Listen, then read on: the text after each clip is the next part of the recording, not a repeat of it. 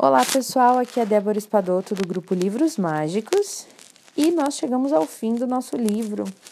Esse é o último áudio do livro O Poder do Agora de Eckhart Tolle que eu vou gravar para vocês. É a última partezinha do livro.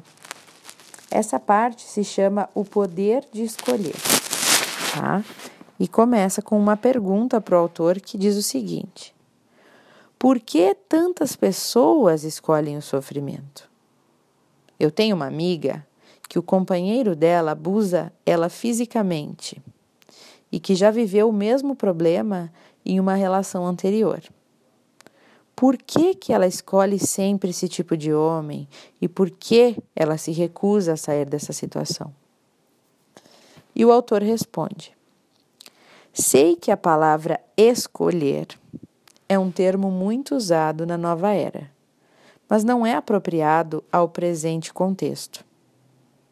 É uma ilusão dizer que alguém escolhe um relacionamento problemático ou alguma outra situação negativa na vida.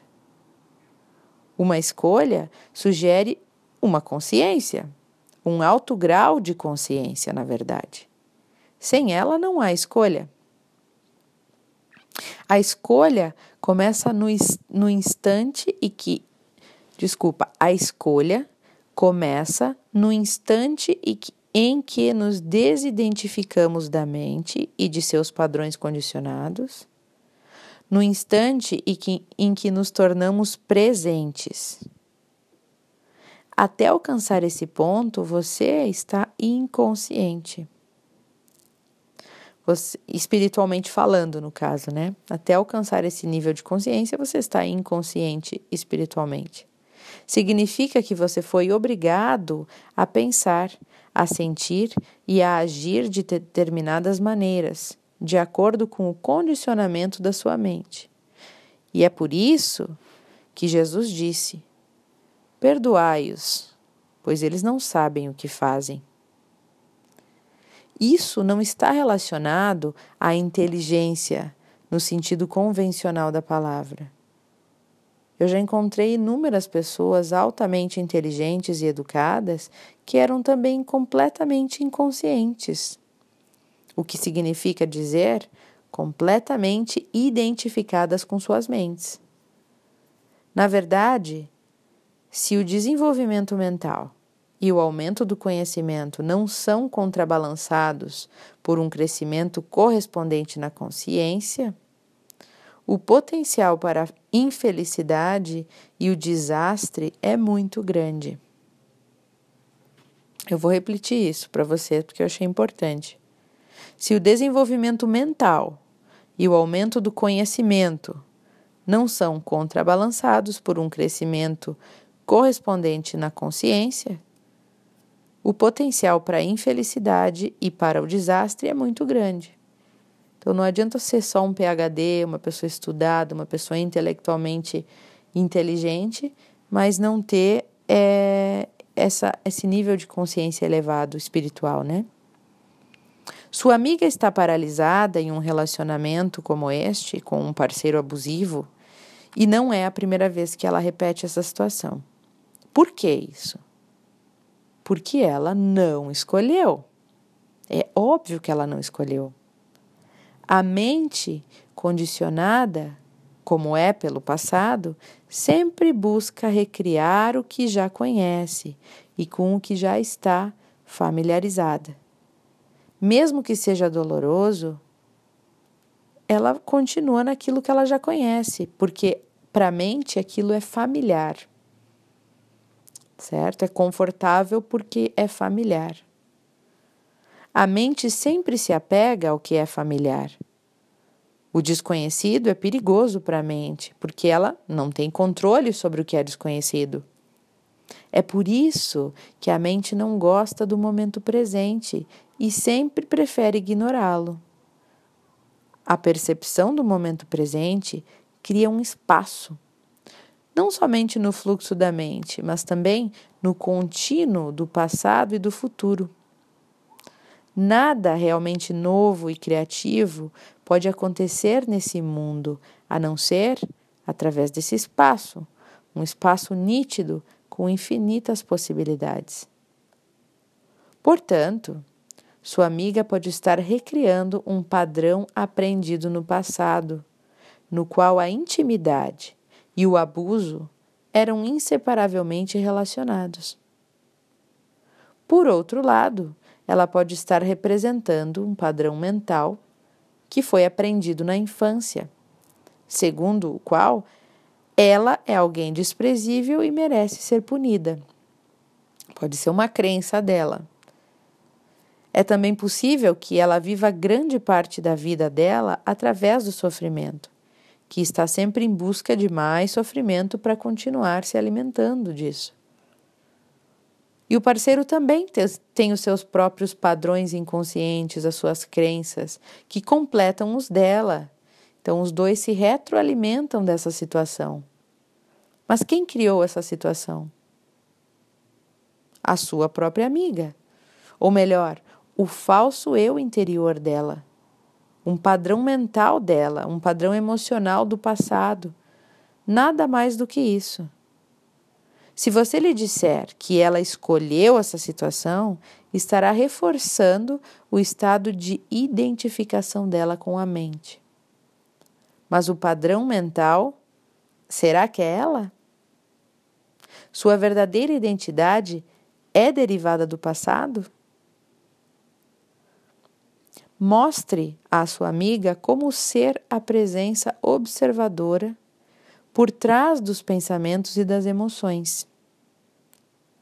Conte-lhe a ela, conte a ela sobre o sofrimento e como se libertar dele. Ensine a ela a arte da percepção do corpo interior. Demonstre a ela o sentido da presença. Assim que ela for capaz de acessar o poder do agora e, em consequência, romper com o passado condicionado, ela vai ter então possibilidade de uma escolha. Ninguém escolhe o problema. Ninguém escolhe uma briga, ninguém escolhe o sofrimento. Ninguém escolhe a doença. Essas coisas acontecem porque não existe presença suficiente para dissolver aquele passado, ou não existe luz suficiente para dispersar a escuridão. Você não está aqui por inteiro, você ainda não acordou. Aí, nesse meio tempo, a mente condicionada está governando a sua vida. Do mesmo modo, se você é uma das inúmeras pessoas que tem assuntos mal resolvidos com os pais, se ainda guarda ressentimentos por alguma coisa que eles fizeram ou deixaram de fazer, ou então você acredita ainda que eles tiveram uma escolha e que poderiam ter agido diferente, Sempre parece que as pessoas fizeram uma escolha, mas isso é ilusão. As pessoas não escolhem o que é ruim. Enquanto a sua mente, com os seus padrões de condicionamento, dirigir a sua vida, enquanto você for a sua mente, que escolhas você tem? Nenhuma. Você não está nem ligando o estado identificado com a mente é altamente defeituoso. É uma forma de insanidade, é uma cegueira. Quase todas as pessoas estão sofrendo dessa doença em vários graus. No momento em que você perceber isso, não haverá mais ressentimento. Como você pode se ressentir com a doença de alguém? Como que você pode se ressentir com alguém que age sem escolher por si só. A pessoa não está decidindo agir daquela maneira. A única resposta adequada como reação é a compaixão a estes atos das pessoas, esses atos inconscientes das pessoas. Aí a pessoa esta pergunta mais uma, uma, faz mais uma pergunta. Quer dizer então que ninguém é responsável pelos atos que pratica? Eu não gosto, não concordo com essa ideia. E o autor responde: Se você é governado pela mente, embora não tenha escolha, vai sofrer as consequências da sua inconsciência e criar mais sofrimento. Você vai carregar o fardo do medo, das disputas, dos problemas e do sofrimento. Até que o sofrimento force você, no final, a sair do seu estado de inconsciência. Aí tem mais uma pergunta para o autor. O que você diz a respeito da escolha também se aplica ao perdão? Suponho. Precisamos estar inteiramente conscientes e entregues antes de poder perdoar, certo?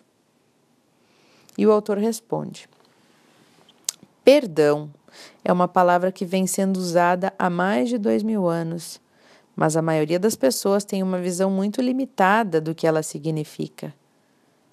Nós não podemos perdoar a nós mesmos ou aos outros enquanto extrairmos do passado o nosso sentido do eu interior. Somente acessando o poder do agora, que é o seu próprio poder, pode haver um verdadeiro perdão. Isso tira a força do passado e você percebe profundamente que nada que você fez ou que os outros lhe fizeram poderia atingir, nem de leve, a radiante essência de quem você é. Todo o conceito de perdão se torna então desnecessário. O perdão é real quando ele não precisa mais, né? Não, ele não, não existe mais o que perdoar. Que bonito isso. E aí tem mais uma pergunta, mais duas na verdade, pequenininhas. A pergunta é: e como chego a esse ponto de consciência? Quando nos rendemos àquilo que é e assim ficamos inteiramente presentes, o passado deixa de ter aquela força. Não precisamos mais daquele passado.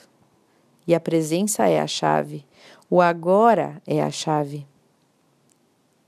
E a última pergunta: Quando vou saber que me entreguei? E o autor responde: Quando você não precisar mais fazer essa pergunta. E assim, pessoal, o livro se encerra, né, com essa bonita reflexão sobre o perdão, sobre a entrega final, sobre o momento presente. Foi um, li um livro muito bonito, para mim foi bastante esclarecedor e bastante confortador também. Acho que no início tiveram uns momentos difíceis de entender algumas coisas para alguns, mas ele trouxe muitas questões interessantes, né, sobre a inconsciência coletiva, sobre o sofrimento, sobre o poder do agora, sobre a aceitação das coisas que, que já são. É, para mim, ele foi bastante positivo. E agora eu quero ouvir de vocês, né? O que vocês estão achando, o que vocês acharam deste livro. É, após esse áudio de hoje, nós vamos abrir três dias para para os comentários no grupo, né? Então vai estar liberado para todo mundo fazer seus comentários do que chamou mais atenção no livro, do que foi bastante interessante, de qual foi o aprendizado.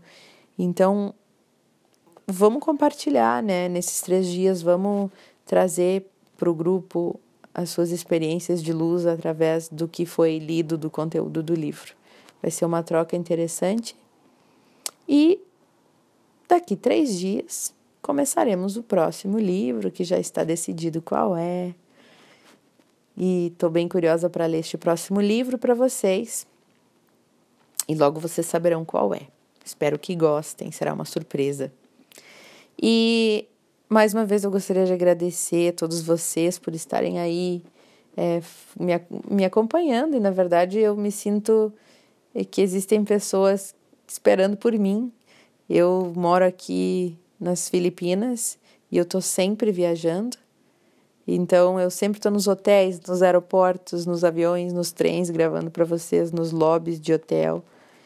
E eu me sinto de certa forma abraçada por vocês todos os dias quando eu paro e leio para vocês. Eu sei que eu tenho esse compromisso e eu sei que tem gente esperando por mim de, de certa forma. Então eu nunca tenho alguém me esperando em casa, mas eu tenho vocês esperando as minhas leituras. Então de certa forma isso me deixa bem feliz. Obrigado por vocês todos estarem aí e, e, por ter essa egrégora bonita que é essa energia que a gente tem entre nós. Uh, gente, um abraço para vocês, que tenhamos três dias cheios de reflexões abertas aí no grupo e até o próximo livro.